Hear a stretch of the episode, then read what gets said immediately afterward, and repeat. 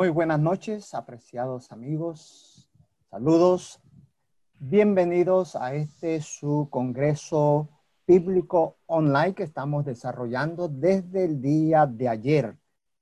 Una actividad patrocinada por la Unión Panameña de los Adventistas del Séptimo Día y Yatpa Librería.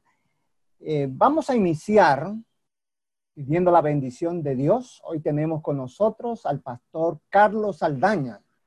Él es el secretario ejecutivo de la Unión Panameña. Pastor Carlos, adelante pidiendo la bienvenida, dando la bienvenida y pidiendo la bendición de Dios para este programa.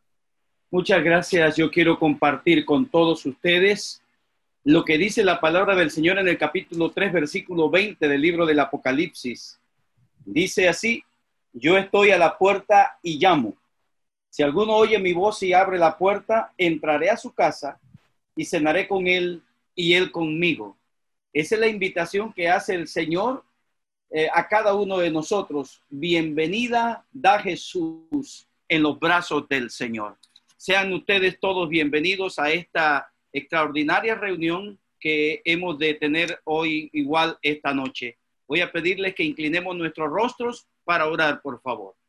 Dios bendito y Padre Santo, alabado y glorificado, Señor, sea tu nombre. A través de esta actividad que IAPA ha programado para el bienestar espiritual de cada uno de nosotros.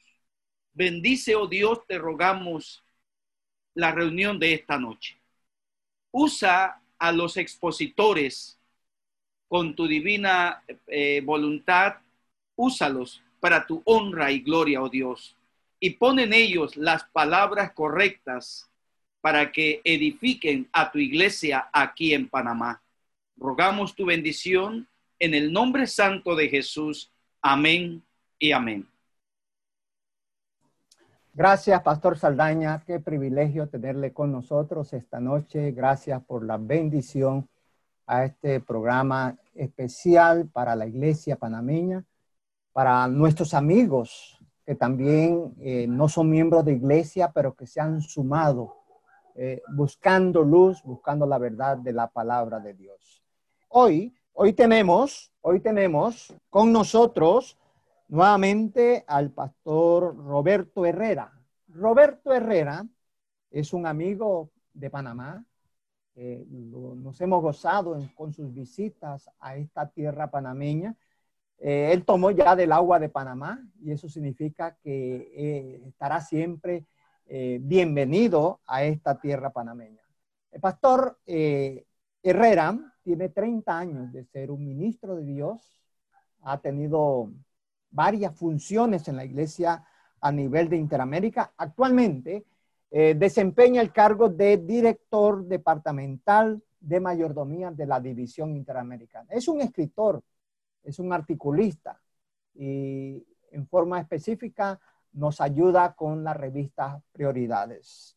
Eh, él está para hoy llevando a cabo el análisis de este libro que él ha producido, es de su producción, que es Ahora soy adventista y ahora qué hago? Soy adventista y ahora qué hago? Estamos analizando ese manual para entendimiento, para crecimiento. Pastor Herrera, qué bueno tenerle con nosotros nuevamente. Bienvenido y adelante. Muchas gracias, Pastor Atencio. Buenas noches para usted, para Ari Blandino, para el Pastor Saldaña y todos los líderes de las asociaciones y de nuestra querida unión allá en Panamá y un cariñoso saludo para los que ya están conectados con nosotros en la segunda noche del Congreso Bíblico Online.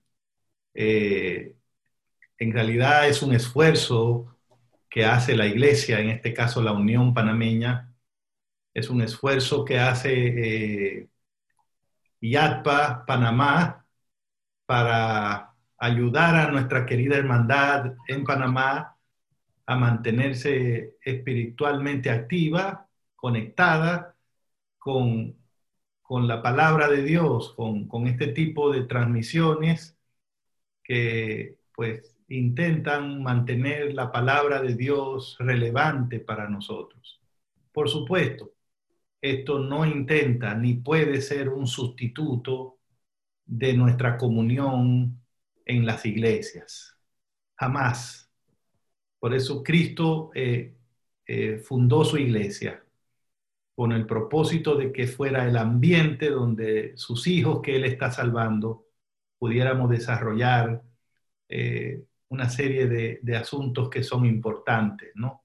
Aprender a amar y también aprender a ser amados, usar nuestros dones, crecer, eh, ser edificados por el testimonio de otros y también edificar a otros con nuestras experiencias en Cristo. Poder colaborar con tiempo, con talentos, con dinero para que la obra de Dios avance. Y estas cosas no se pueden hacer por una transmisión como esta.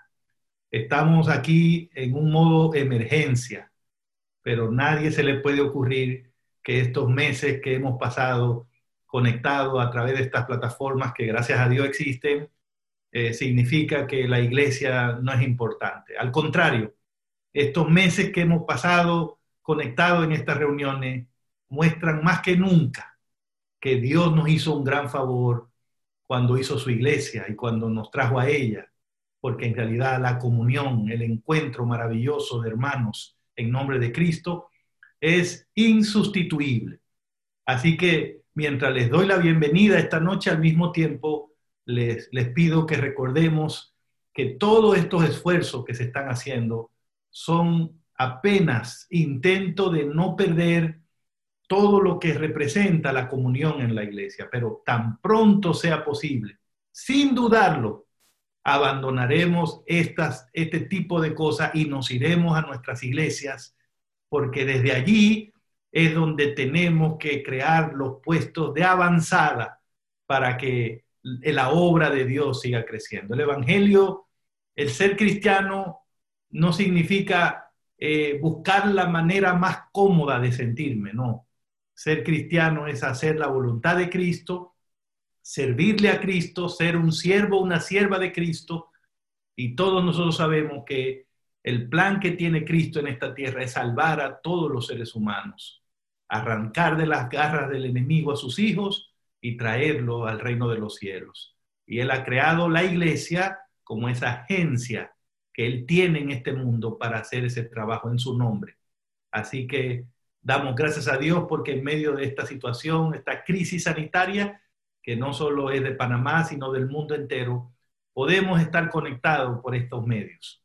Pero somos adventistas, sabemos la misión que tenemos. Nuestra misión no es estar simplemente ahora como estoy yo aquí en mi casa dando un tema para ustedes o ustedes en su casa oyéndome, no.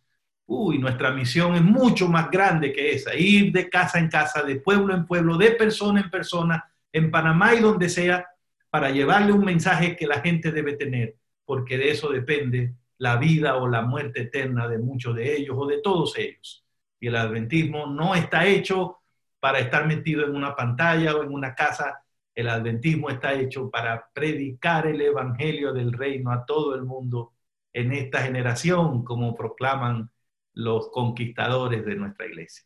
Así que quería decir eso y estoy muy feliz de estar aquí, muy feliz de que YAPA y la Unión Panameña hayan creado este Congreso Bíblico y también estoy muy ansioso de que ya por fin podamos hacer esto, pero encontrándonos en nuestras iglesias y disfrutando de la comunión y participando todos como es eh, lo acostumbrado en nuestra experiencia como miembros de la iglesia. Y bueno, tal y como ha dicho el pastor Atencio, eh, estoy aquí desde anoche simplemente para poner delante de ustedes algunas de las ideas que ya escribí en este libro. Soy miembro de la iglesia, ahora qué hago. Debo entender que muchos de ustedes que están conectados ya tienen este libro y que otros eh, que están conectados van a recibir el libro muy pronto. En cualquier caso, quiero animarles no solo a tener el libro bonito así en un librero, no. Léalo capítulo por capítulo, eh, discútalo y si es posible, estúdielo con alguien, haga un grupito pequeño y estúdielo. Este libro no es solamente para recién bautizados aunque en mi opinión todo recién bautizado le haría bien leer lo que dice este libro. conozco varios pastores que por decisión propia eh, han decidido que cada persona que se bautice en su distrito está recibiendo este material y estudiándolo. Eh, me parece bien, pero este libro es para cualquier persona que está en la iglesia, que está en la iglesia, tenga un año, tenga 10 años, 50 años. Por eso el título es este, ya estoy en la iglesia. Ah, usted está en la iglesia, sí. Uh, sí, tengo 40 años en ella. Ah, bueno.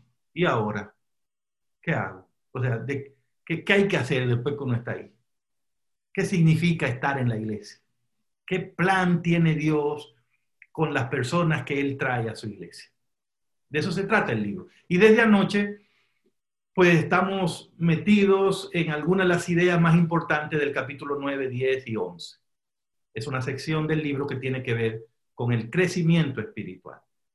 ¿Y por qué escogí ese tema? Porque es un tema que en más de una congregación, por alguna razón que no entiendo, está siendo descuidado. En algunos casos incluso olvidado.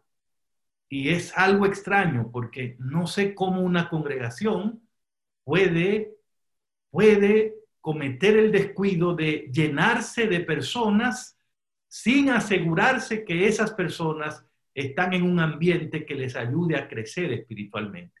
Usted sabe lo que significa llenar la iglesia de personas que no entiendan su posición en Cristo, que no entiendan cómo deben crecer en esa vida espiritual. Eso va a afectar la espiritualidad de la iglesia, eso va a afectar el cumplimiento de la misión de la iglesia, eso va a afectar la fidelidad de la iglesia, eso va a afectar el liderazgo de la iglesia, el testimonio de la iglesia, todo lo que tiene que ver con la vida de la iglesia.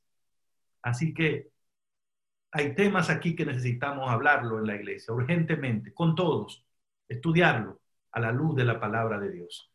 Y si usted estuvo anoche aquí conmigo, sabe que tan pronto usted o yo llegamos a la iglesia, el ideal que Dios tiene para nosotros es que comencemos de inmediato a crecer espiritualmente.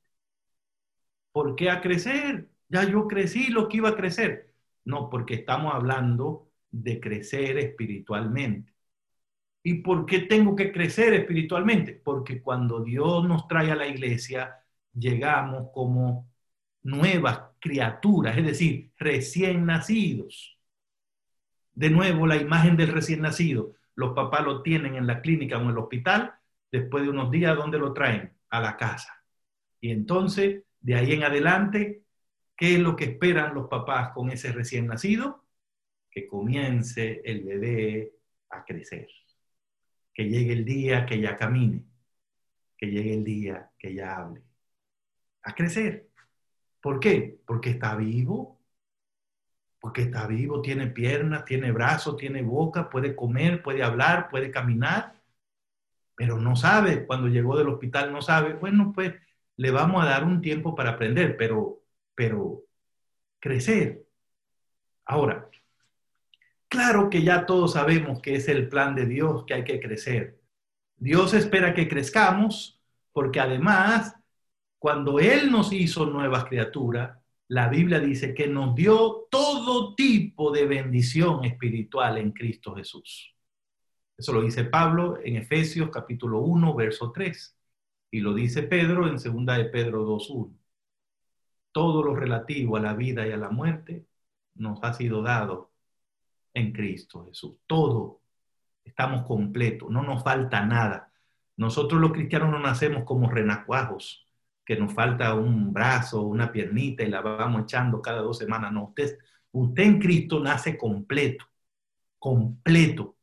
No le falta nada. Al contrario, tiene tantos regalos que Él le ha dado que ahora el problema suyo no es pedir más, sino aprender a usar el montón de cosas que él le dio. Y aprender a usar eso es el proceso que se llama en la Biblia crecimiento espiritual. Ahora, fíjense amigos, si el crecimiento que Dios quiere ver en nosotros es espiritual, no es que Dios quiere que yo tenga más pulgadas, más pies de altura, más metros, no. No es que Dios quiere que yo amplíe más horizontalmente, no, no, que mis brazos sean más fuertes, no, no. Es crecimiento espiritual. Entonces, pongamos atención, si es espiritual, obviamente tiene que producirlo un poder o una entidad que sea espiritual, porque es crecimiento espiritual. Tiene que producirse además en un ambiente propicio para la espiritualidad.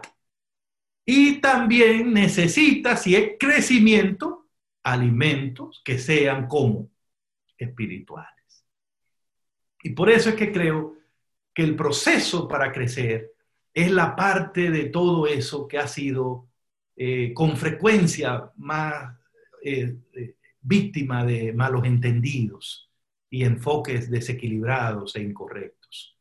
Y debido a eso, entonces muchos cristianos están aferrándose a cualquier cosa o a cualquier persona o a cualquier programa que le prometa crecimiento, poder en poco tiempo.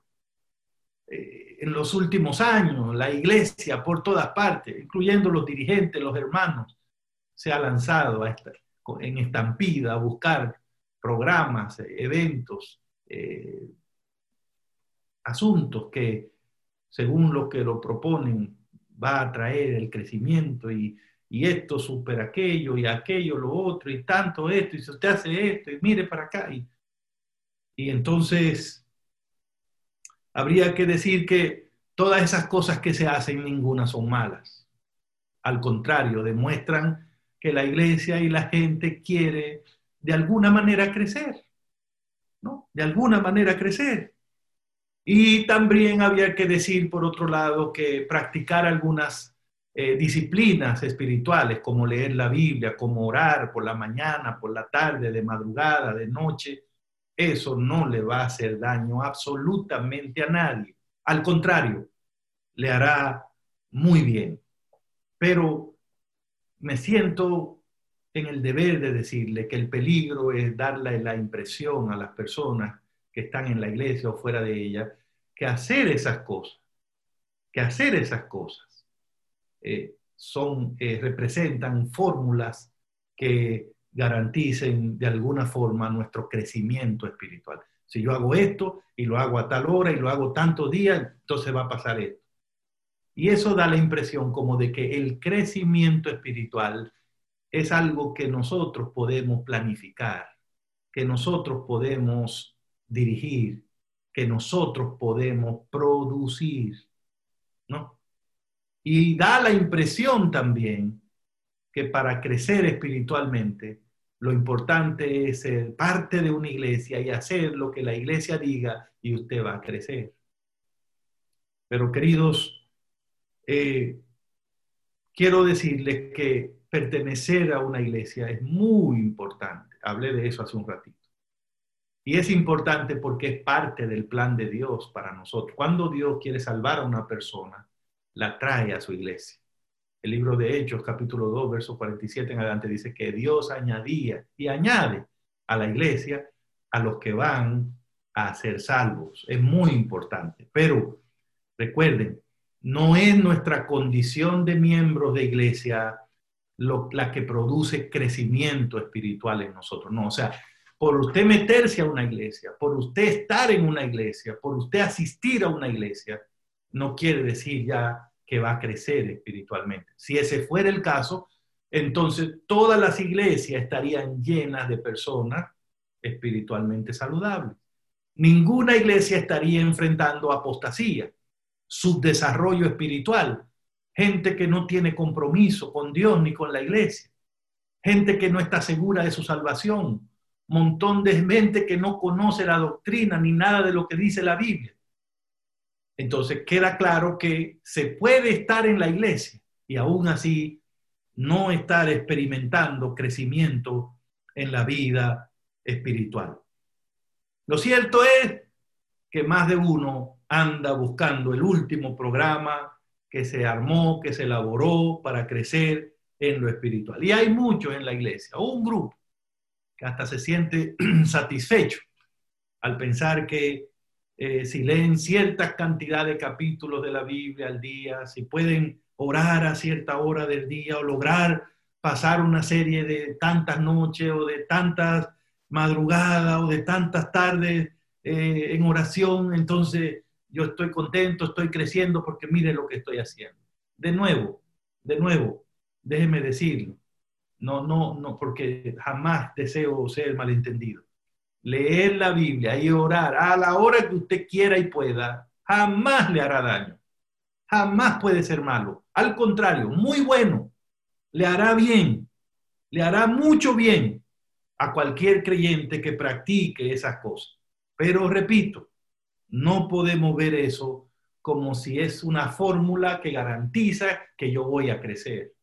No, el crecimiento espiritual es una experiencia espiritual, eso es. No es programática, no es estratégica, no es algo, es espiritual y es personal y es real.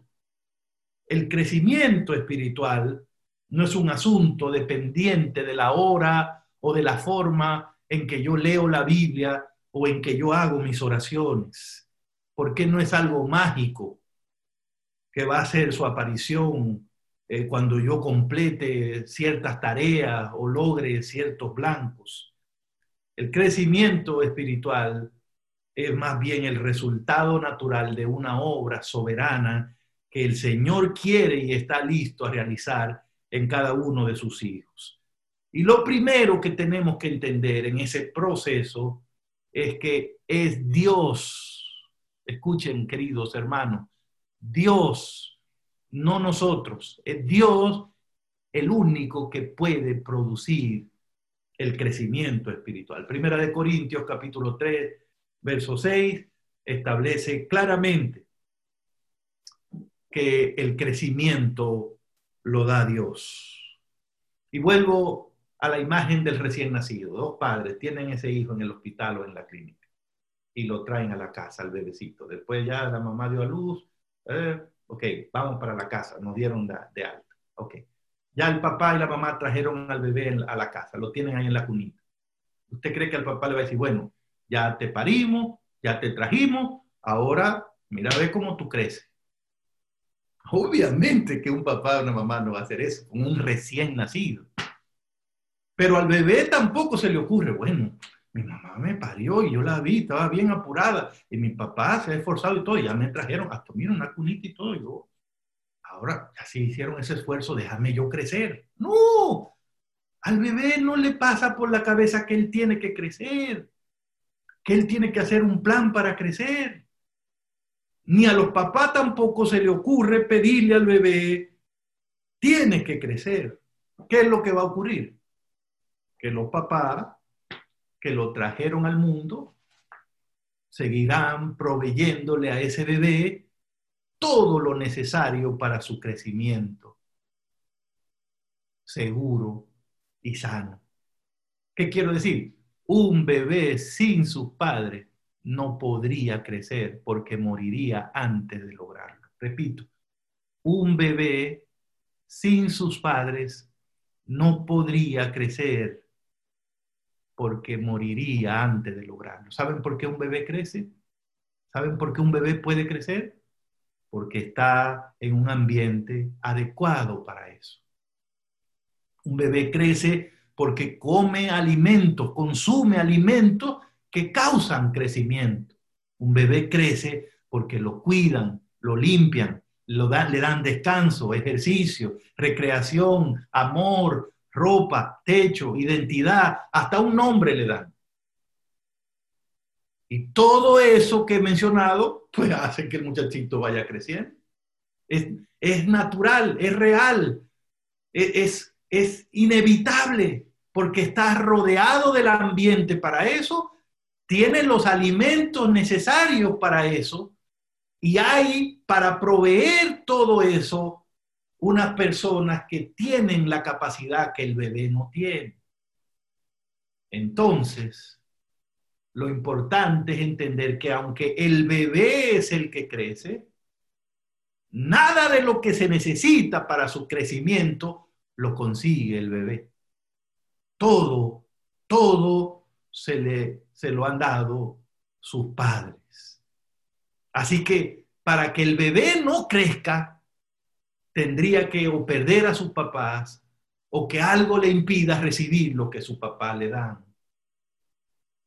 Y esa imagen es preciosa, porque la Biblia insiste en recordarnos, si tú viniste a la iglesia, eres un recién nacido, eres un bebecito espiritual.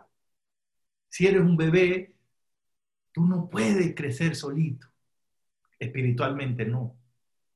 No tienes que, creer que esa, que esa e, e, es tu responsabilidad, no tiene que saber que para crecer necesita de tu Padre espiritual. Y por eso Efesios, Pedro, Pablo insisten en decirnos que nosotros cuando vinimos a Cristo hemos recibido todo tipo de bendición espiritual en Cristo Jesús. Todo lo que se necesita para tu crecimiento ya tú lo tienes en Cristo Jesús. No que Dios te lo va a dar. No es que ven para la iglesia y te lo voy a dar. No. Dios te trajo a la iglesia porque ya te dio todo lo que tú necesitas para crecer. Y ahora la iglesia es ese ambiente donde tú puedes usar todo eso que el Señor te dio para tu crecimiento espiritual. En la página 149 del libro Ya estoy en la iglesia, ahora qué hago, yo le incluí una declaración de Elena de White que quiero recomendársela mucho. Búsquenla en la página 149 si usted tiene el libro. La declaración la tomé del libro El Camino a Cristo. Ella dice, y escuchen, por favor, muchos creen que deben hacer por sí mismos alguna parte de la obra. Confiaron en Cristo para obtener el perdón de sus pecados pero ahora procuran vivir rectamente por sus propios esfuerzos. Pero todo esfuerzo de ese tipo fracasará. El Señor Jesús dice, separados de mí, nada podéis hacer. Nuestro crecimiento en la gracia, nuestro gozo, nuestra utilidad, todo depende de nuestra unión con Cristo. Solo estando en comunión con Él diariamente y permaneciendo en Él en todo momento, es como hemos de crecer en la gracia. Él no es solamente el que inicia nuestra fe, Él también es el que perfecciona esa fe. Él ocupa el primer lugar, el último y todos los lugares. Y estará con nosotros no solo al principio y al fin de nuestra carrera, sino en cada paso del camino. ¡Wow! ¡Wow! ¡Wow!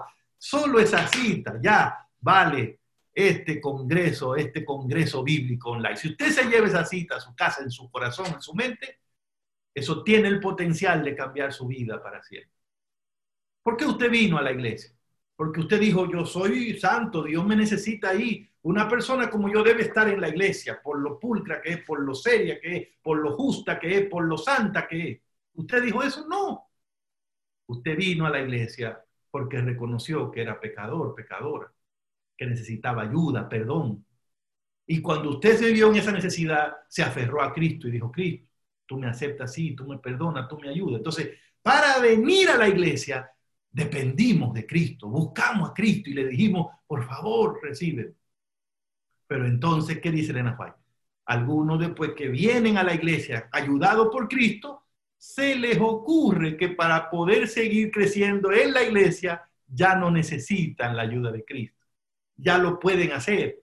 Yo hago un programa y yo hago esto y hago esto y voy para adelante y nadie dice, no, no, no, no, no, no. Separado de mí, nada. El crecimiento solo es posible conectado de Cristo.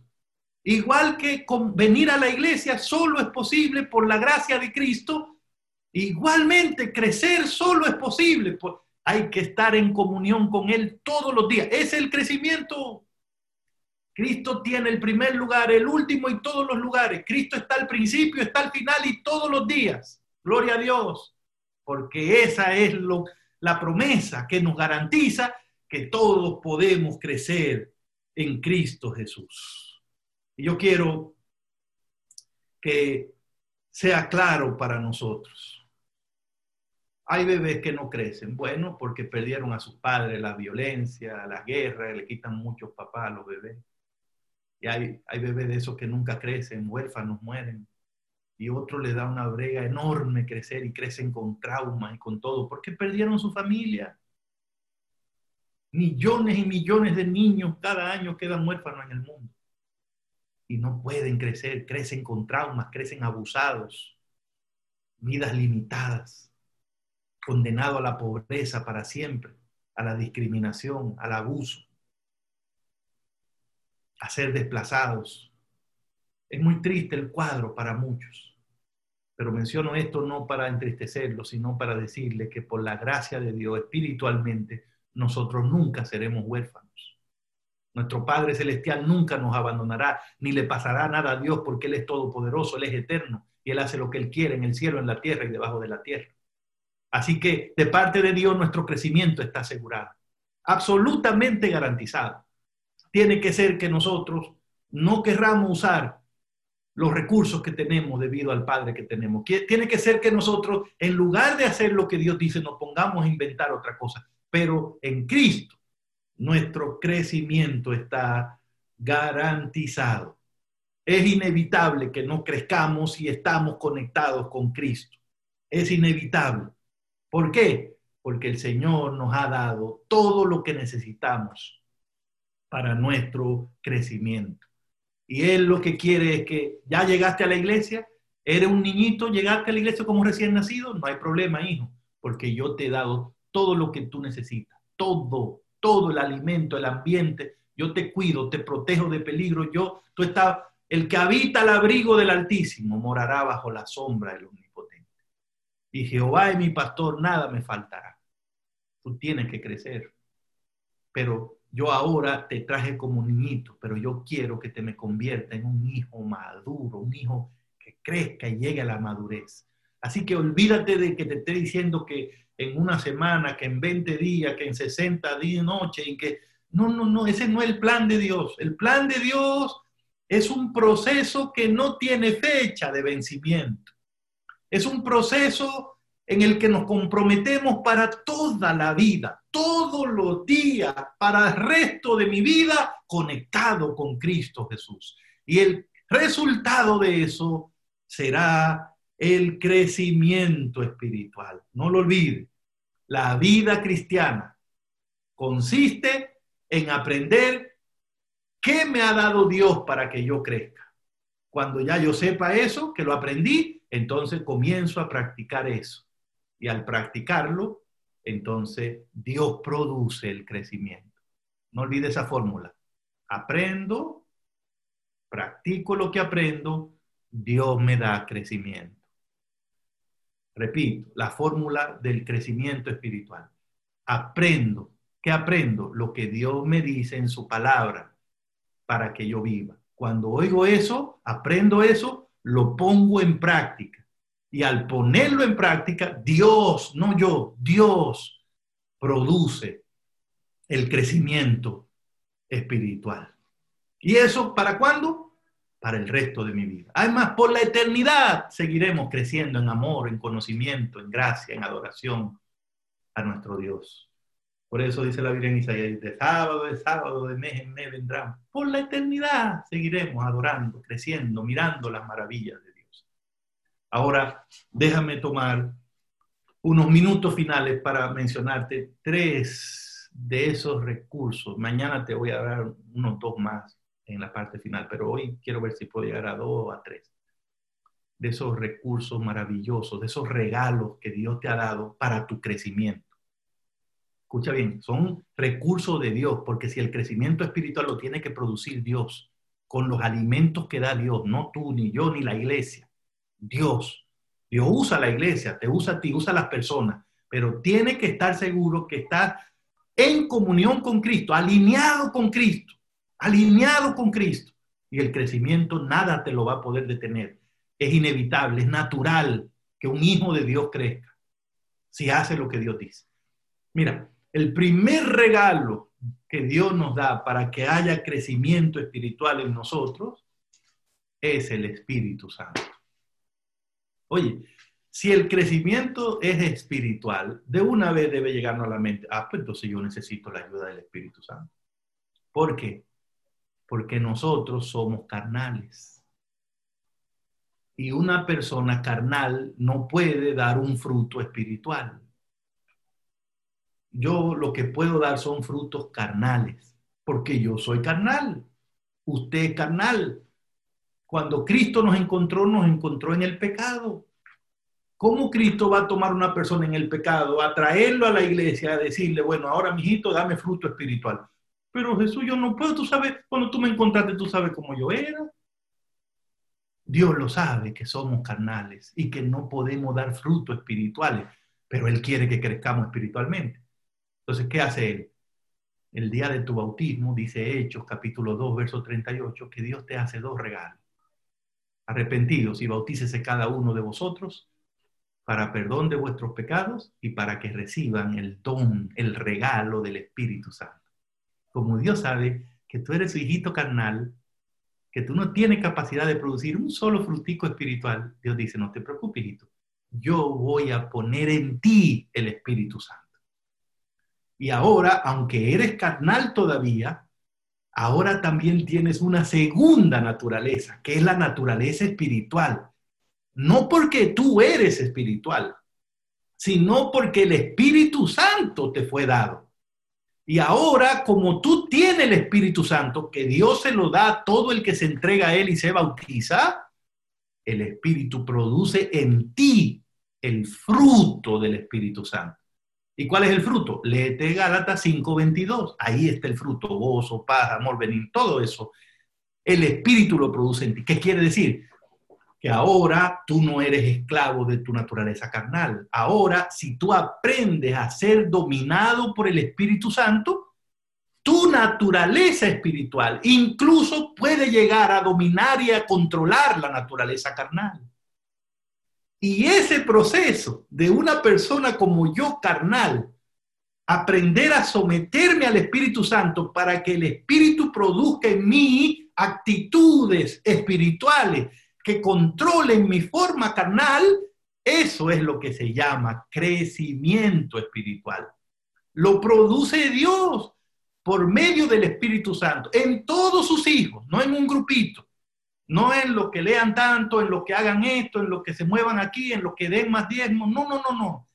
El que se deja dominar del Espíritu Santo tiene todas las posibilidades de controlar su naturaleza carnal y al hacerlo, crece espiritualmente. Es maravilloso. Así que no lo olvide. O somos carnales o somos espirituales. Y todos nosotros tenemos el potencial para las dos cosas, porque nacimos en pecado, pero al venir a Cristo nos fue dada la naturaleza espiritual. Entonces, ¿qué quiero? ¿cuál es mi punto aquí? No se puede hablar de crecimiento espiritual sin hablar del Espíritu Santo. Algunos de los programas que se hacen de que para crecer espiritualmente, me parece que son una falta de respeto al Espíritu Santo y al lugar que lo ocupa en nuestra vida. No hay crecimiento espiritual sin el Espíritu que lo produzca. Espíritu Santo. Eso es como querer que un carro ande sin gasolina o que una bombilla prenda sin estar conectada a la energía eléctrica. No se puede. Sencillamente no se puede. Y muchos de los intentos que hacemos para crecer indican que nosotros no hemos entendido quién produce ese crecimiento. Indican que no hemos entendido que nuestra naturaleza no tiene esa capacidad, por más que se sacrifique, por más que haga, la única posibilidad que tenemos es someternos al poder del Espíritu Santo. En realidad, ser cristiano es vivir bajo el control del Espíritu Santo. Por eso es que el Espíritu Santo es la más urgente de todas nuestras necesidades. Si usted quiere crecer espiritualmente, lo primero que tiene que entender es que solo Dios puede darle ese crecimiento y que Él lo hace a través del Espíritu Santo. Y entonces orar y orar todos los días diciendo, Señor, ayúdame a someter todos los aspectos de mi vida al control del Espíritu Santo. Y Él entonces produce el crecimiento, no usted. Usted no tiene que preocuparse por crecimiento. Usted tiene que ocuparse en entregarse al Espíritu Santo para que la naturaleza carnal no le salga por ahí, sino que Él venga y traiga los frutos que Él solo puede dar. Eso es lo que significa consagrarse a Dios cada mañana, entregarse a Cristo y al Espíritu Santo y dedicarle su vida. Su cuerpo es templo del Espíritu Santo su tiempo dedicado a Él, sus recursos materiales puestos a la disposición, los dones que Él le da para gloria de Dios, una vida dedicada, entregada a Cristo por medio del Espíritu Santo. Y entonces, mire, hay un segundo punto maravilloso, un segundo regalo, además del Espíritu Santo. Recuerde, no, no se meta en una iglesia que usted la ve hablando de crecimiento si usted no está viendo que ahí respetan, hablan, oran, claman por el Espíritu Santo. No le crea ningún programa que le diga, por más superpoderoso y mega contrapoderoso que le digan y noche de que yo qué y semana de que yo cuánto. Si usted no ve que eso le está llevando a someter su vida al control del Espíritu Santo, ese programa no va en la dirección que dice la palabra de Dios. Dios quiere que tú crezcas, claro, lo quiere tanto que te ha dado todo para eso. Pero lo primero que hizo fue poner en ti el Espíritu Santo. ¿Para qué Dios puso en ti? No, no fue que te dijo, hijo, mira, ahí está el Espíritu Santo. Si, tú, si te ve apurado, llámalo. No, no, no. Lo puso en ti. Dice, bautízate para que recibas el don del Espíritu Santo. Pablo una vez se encontró con unos hombres que habían sido bautizados por Juan y, lo primero que le preguntó, ¿y ustedes ya recibieron el Espíritu Santo? ¿Por qué Pablo le preguntó eso? Porque no se puede ser cristiano sin el Espíritu Santo. La Biblia dice que el Espíritu Santo es el que nos convence de pecado, de justicia, de juicio. Es el que nos da la seguridad de que somos hijos de Dios. Es el que nos permite entender la mente de Cristo. Mm. Y es el que nos ayuda también y nos recuerda en el momento en que lo necesitamos, las cosas que hemos estudiado. Uh, sin el ministerio del Espíritu Santo no hay iglesia, ni hay cristianismo, porque el Espíritu Santo es el representante de Dios en la tierra en este momento. Jesús cuando subió al cielo lo envió y ahora el Espíritu Santo representa a Dios y a Cristo ante nosotros. Cristo dirige la iglesia a través del Espíritu Santo.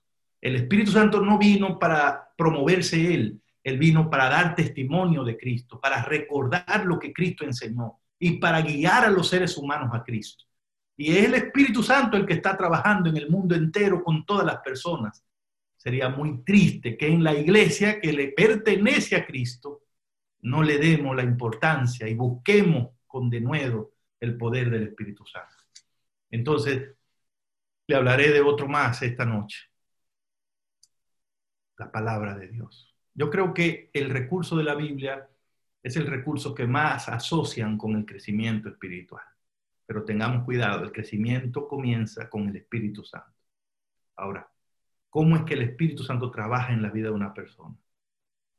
Preferentemente, no es la única forma, pero preferentemente el Espíritu trabaja a través de las santas escrituras. Cuando Dios quiere iluminar la vida de una persona, ¿qué hace con esa persona? Dice Pedro, lo alumbra con su palabra, como una antorcha que alumbra en un lugar oscuro. El Espíritu usa la palabra de Cristo, porque Él no habla de Él. Cristo dijo cuando lo iba a mandar, Él no viene a hablar de sí mismo, Él va a, dar, hablarle de las cosas que yo hablé. Entonces el Espíritu usa la palabra, la palabra de Cristo y alumbra a la gente. Y cuando la gente acepta a Cristo y viene a la iglesia, el Espíritu sigue usando la palabra para ayudar a esas personas a crecer en la vida espiritual no se puede ser cristiano sin leer la Biblia y no se puede creer en crecer espiritualmente sin tener un compromiso sin fecha de vencimiento con la palabra de Dios. En la palabra de Dios está todo.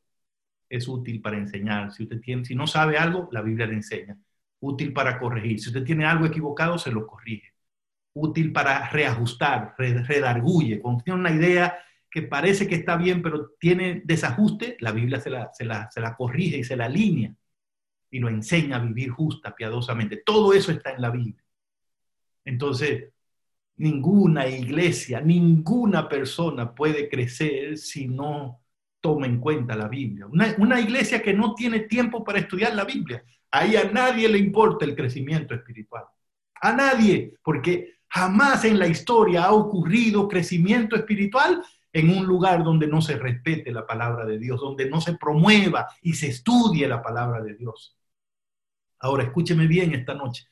Cuando hablamos de la palabra de Dios, lo primero que hay que hacer, por supuesto, es leerla, la palabra de Dios. Es un primer buen paso. Yo me quedo sorprendido de la cantidad de gente que dice que le gusta la Biblia, pero no leen la Biblia. Hay que saber qué dice en primer lugar la Biblia, pero hay mucha gente que le gusta oír sermones de la Biblia o leer libros como estos que hablan de lo que dice la Biblia. Pero quiero decir, ponerse a oír a un pastor como yo predicando o leer un libro de esto, jamás, jamás se compara con leer la propia Biblia. Es cuando usted lee la Biblia, está oyendo la voz de Dios directamente hablándole. Y eso no tiene sustitutos. Eso no tiene sustitutos. Hay que leer la Biblia, leerla. Ahora, escuche bien. El plan de Dios no es enseñarnos a leer. El plan de Dios no es enseñarnos a leer la Biblia en un año, en seis meses. No, no, no, no, ese no es el plan de Dios. Si usted la puede leer un año, en seis meses, hágalo. Pero el plan de Dios es que usted la lea y entienda lo que lea. Porque hay gente que la lee un año, pero no entiende lo que leyó. Ah, eso no funciona. Mejor que usted lea un libro en el año y si lo entendió y lo practicó, eso es mucho mejor, porque recuerde la fórmula. Aprendo, practico, Dios produce el crecimiento.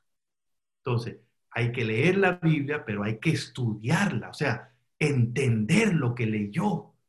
No se precipite, no se comprometa con un programa de la Biblia. Ay, que tengo que leer tanto, que tengo que terminar tanto.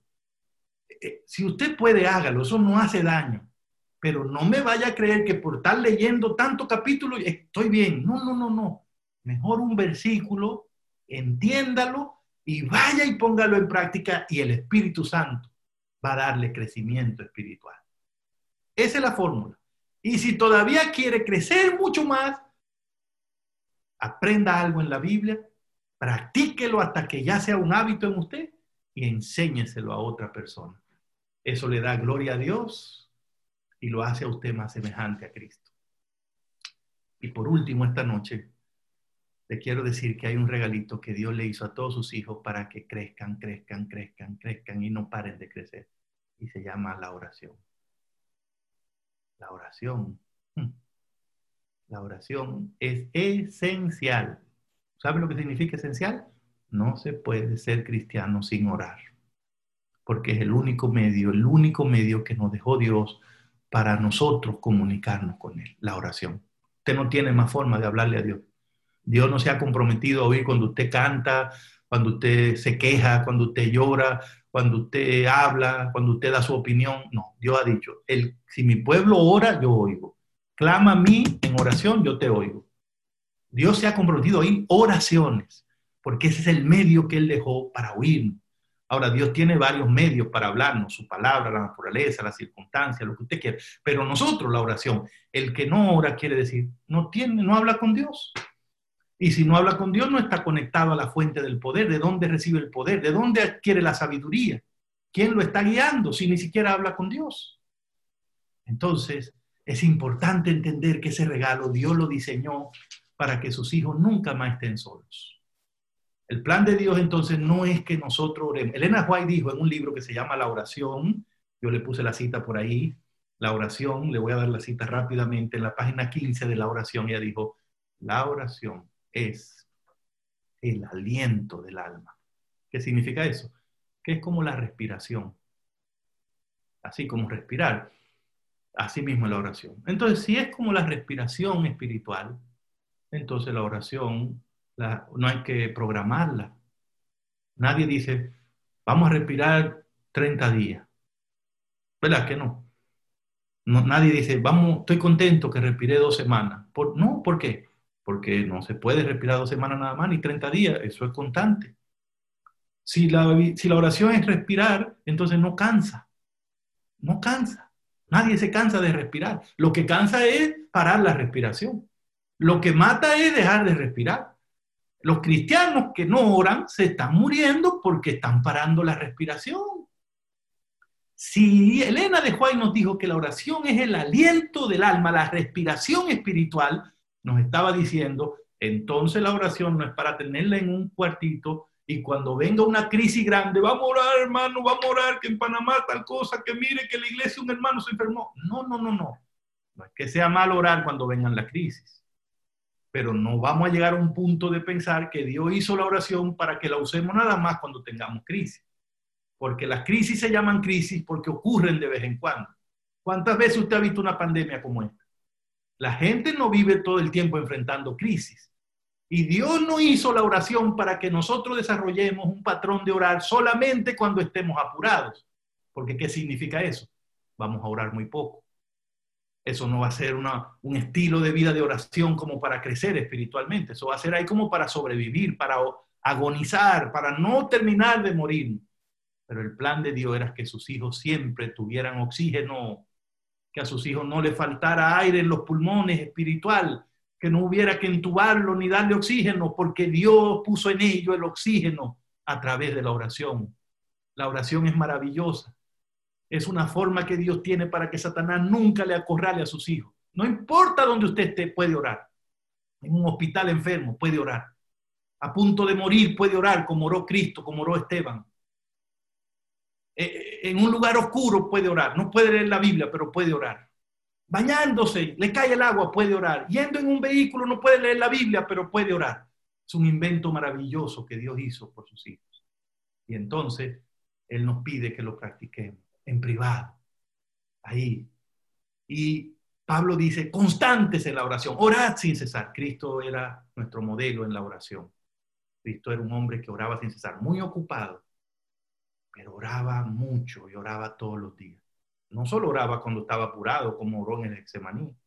Él también oraba para que su papá le dijera los planes y le dijera lo que él tenía que hablar y le dijera lo que iba a pasar. Por eso le dijo a los discípulos, lo que yo digo, eso no soy yo, mi papá que me lo dice. ¿Cuándo se lo decía? En oración. Todo. Y él sabía dónde tenía que ir porque oraba. ¿Cómo Jesús podía orar tanto? Ah, es que él aprendió a relacionar los asuntos del día con la oración. Nosotros podemos orar sin cesar, aunque no tengamos siempre los ojos cerrados ni estemos de rodillas. Simplemente mezcle las cosas de su vida diaria con oración. Despertó en la mañana. Oh, desperté, estoy vivo. Mira, estoy vivo. ¿Qué le parece dar gracias a Dios en una oración? Señor, gracias que estoy vivo hoy. Ayúdame. Va a desayunar. Oh, gracias Señor que tengo algo para comer. Va a salir a la calle, a algo, una diligencia al trabajo. Señor, ve conmigo, cuídame. En el camino ve a sus vecinos, Señor, bendice a mis vecinos. Oración. Va en, el, en, en, su carro en la calle, ve gente, ore por ellos, ore por que le vaya bien a sus hijos, a su esposa, a su esposo, a quien sea.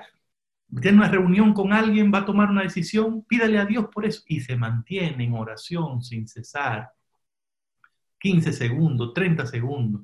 Señor, dame palabra. Señor, bendice a mi hijo. Señor, que me vaya bien hoy. Cuídame en la calle. Oración, oración. ¿Sabe cuál era el plan de Dios con la oración? Crear una revolución espiritual en Panamá y en el mundo entero.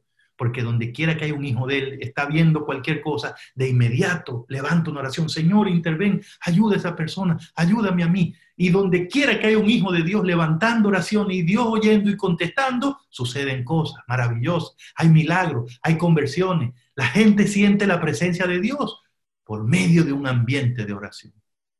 Y es maravilloso en las iglesias, las personas, pero no podemos ver la oración simplemente como un evento, tenemos que verlo como un hábito. No podemos acostumbrar a la gente solamente a, programas de oración hay que ayudar a la gente a tener una vida de oración como Jesús, en todas partes, en todas partes. Y tú a ver que aunque tal vez al principio no te guste orar y te canse y te duermas, después vas a sentir un gozo de orar y vas a ver que son los momentos más lindos y más dulces porque puede abrir tu corazón a Cristo que te entiende y no te juzga y te ama. Y vas a ver que va a venir gente a pedirte que ore por ellos. Y van a aparecer muchos casos para orar y Dios va a bendecir tu vida. Y mientras vas haciendo eso, Dios va produciendo crecimiento espiritual. Bueno, váyanse a ese capítulo 10 y estudienlo, si tienen ese libro, y recomiéndenselo a cualquier persona que ustedes piensen que le gustaría crecer espiritualmente, porque es fascinante, fascinante ver cómo es que Dios nos ha habilitado para crecer.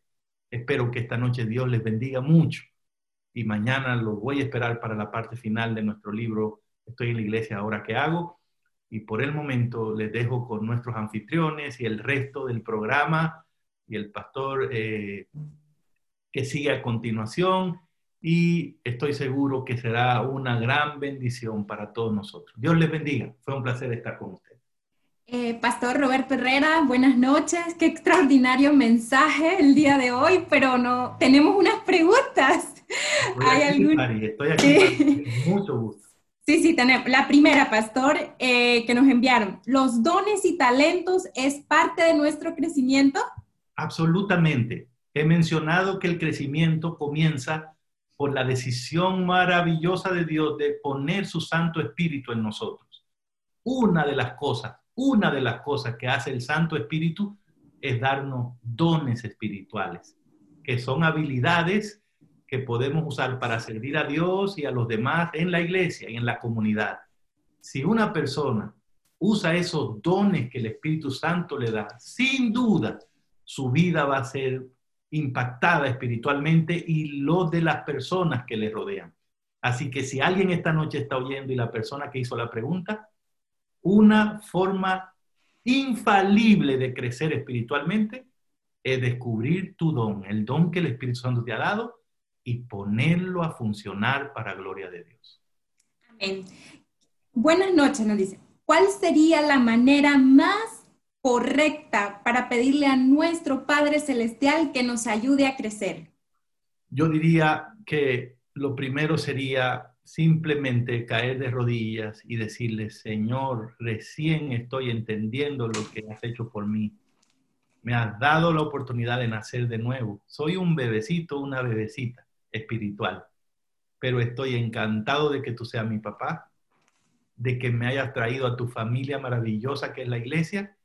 Y en este ambiente y con todos los regalos que tú me has dado, estoy seguro que con tu ayuda voy a crecer. Solo te pido, Señor, que allá que has puesto tu Espíritu Santo en mí, ahora me ayude a someterme a Él. Que no deje que esa forma carnal que yo tenía antes me domine, mi forma de hablar, de pensar, de actuar, que sea el espíritu que me controle. Mire, si el espíritu te controla, Él te va a llevar a la Biblia, Él te va a dar deseo de orar, Él te va a llevar a la iglesia, Él te va a dar dones para trabajar, Él te va a hacer semejante a Cristo. Pide el Espíritu Santo, esa es la más grande necesidad. Lo demás vendrá por añadidura. Eh, pastor, de estos tres conceptos, ¿cree crea, crece, van de la mano y cómo lo puedo aplicar a mi vida cristiana. Disculpe, Fari, los tres conceptos son, número uno, cree, cree, cree, cree crea y crece. Ajá. Cree, crea y crece. crece. Bueno, me parece que así mirado de repente hay, hay bastante relación entre esos conceptos, ¿no? Creer, Creer es parte del proceso mediante el cual Dios produce salvación en las personas. El que creyere es parte del proceso para ser salvo, ¿no?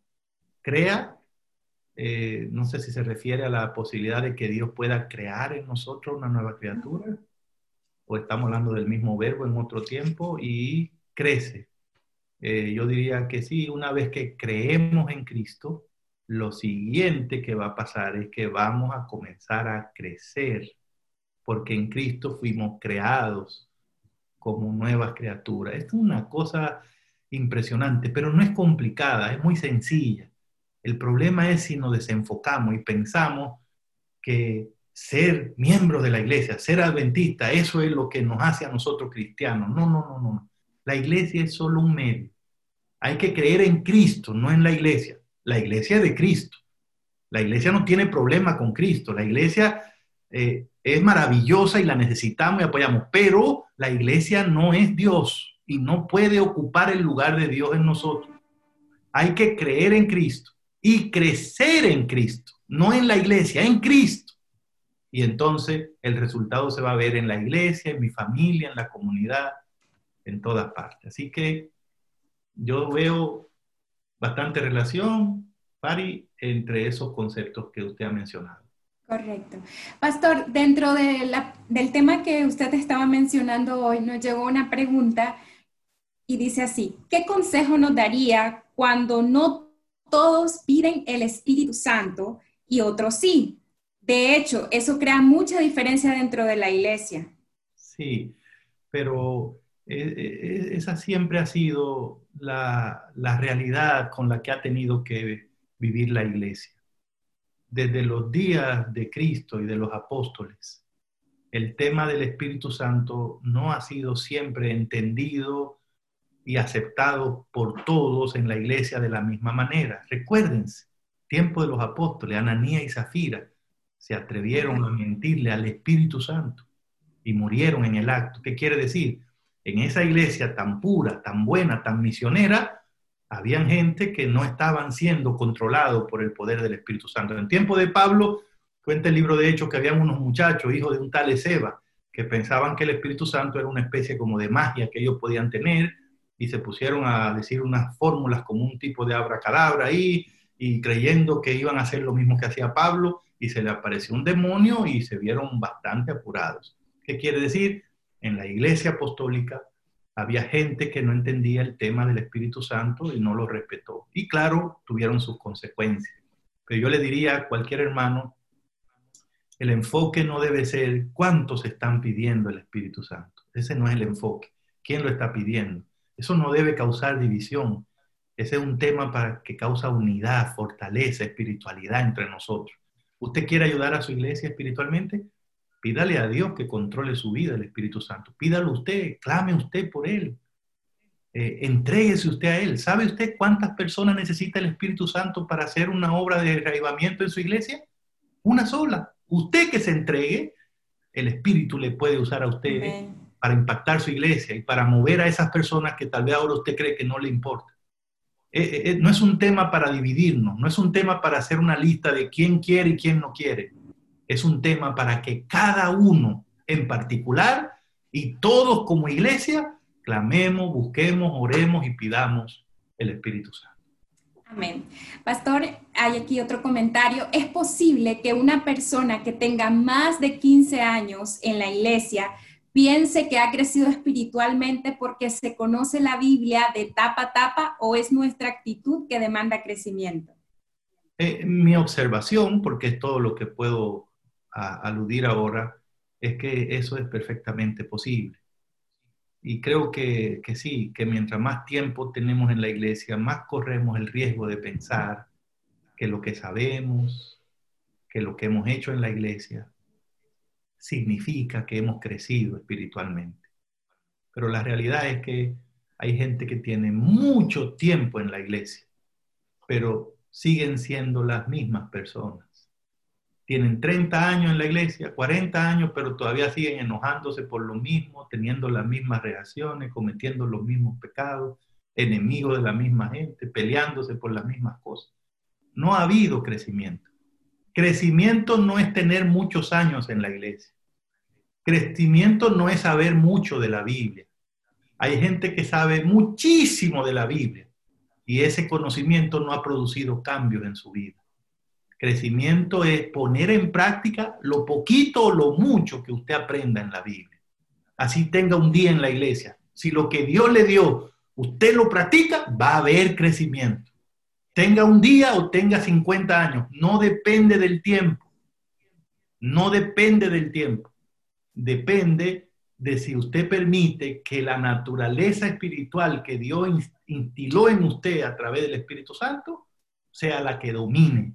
Entonces Dios va a producir el crecimiento, no usted, Dios lo va a hacer.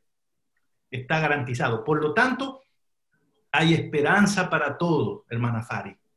Todos, todos, todos estamos incluidos en el plan de Dios. Los que tenemos muchos años ya Dios nos dice que Él puede reavivar esa llama que se está apagando, ese corazón que está seco, duro. Dios lo puede volver un corazón de carne que sienta. Y que recuerde ese primer amor que ya perdió. Y aquellos que están llegando, que no saben, que no entienden, Dios le promete también que los va a alumbrar con su palabra y con su espíritu los va a guiar. Y como dice el Salmo 23, junto a agua de reposo me pastoreará y por delicados pastos me hará descansar. Las promesas son para todos. Lo que necesitamos es humillarnos, entregarnos y dejar que sea Dios, no nosotros. No hablar de nosotros, no promovernos a nosotros, ni nuestras ideas, ni nuestros planes, sino lo de Dios. Más de Dios y menos de nosotros. Esa es la, esa es la meta, ese es el ideal para que Dios produzca el reavivamiento espiritual que todos queremos y necesitamos. Amén. Gracias, Pastor Herrera. Vamos a guardar eh, las otras preguntas para mañana.